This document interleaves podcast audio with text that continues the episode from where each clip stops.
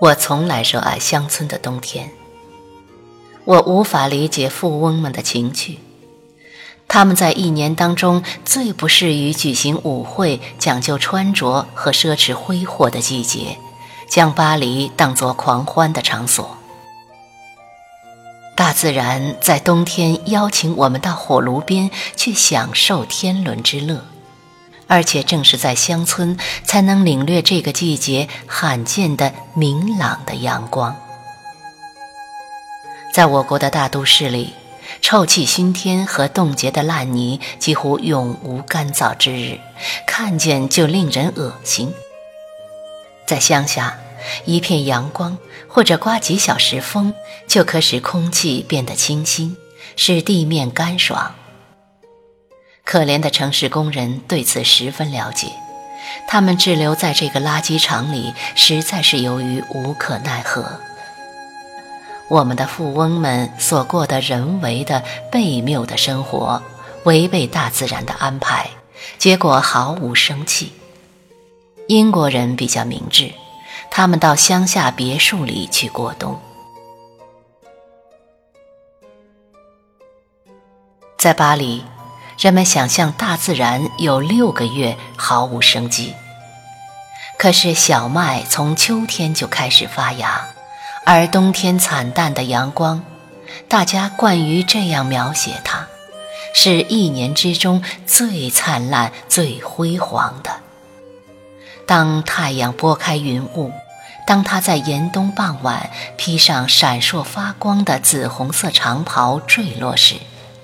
人们几乎无法忍受它那令人炫目的光芒，即使在我们严冬却偏偏不恰当的称为温带的国家里，自然界万物永远不会除掉盛装和失去盎然的生机。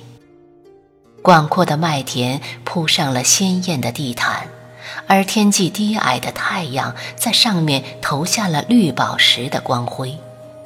地面铺上了美丽的苔藓，华丽的常春藤涂上了大理石般的鲜红和金色的斑纹，报春花、紫罗兰和孟加拉玫瑰躲在雪层下面微笑。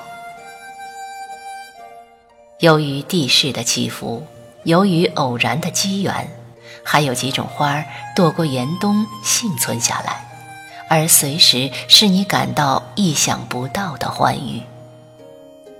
虽然百灵鸟不见踪影，但有多少喧闹而美丽的鸟儿路过这儿，在河边栖息和休憩。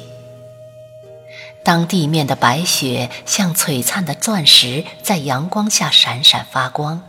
或者，当挂在树梢的冰凌组成神奇的莲拱和无法描绘的水晶的花彩时，有什么东西比白雪更加美丽呢？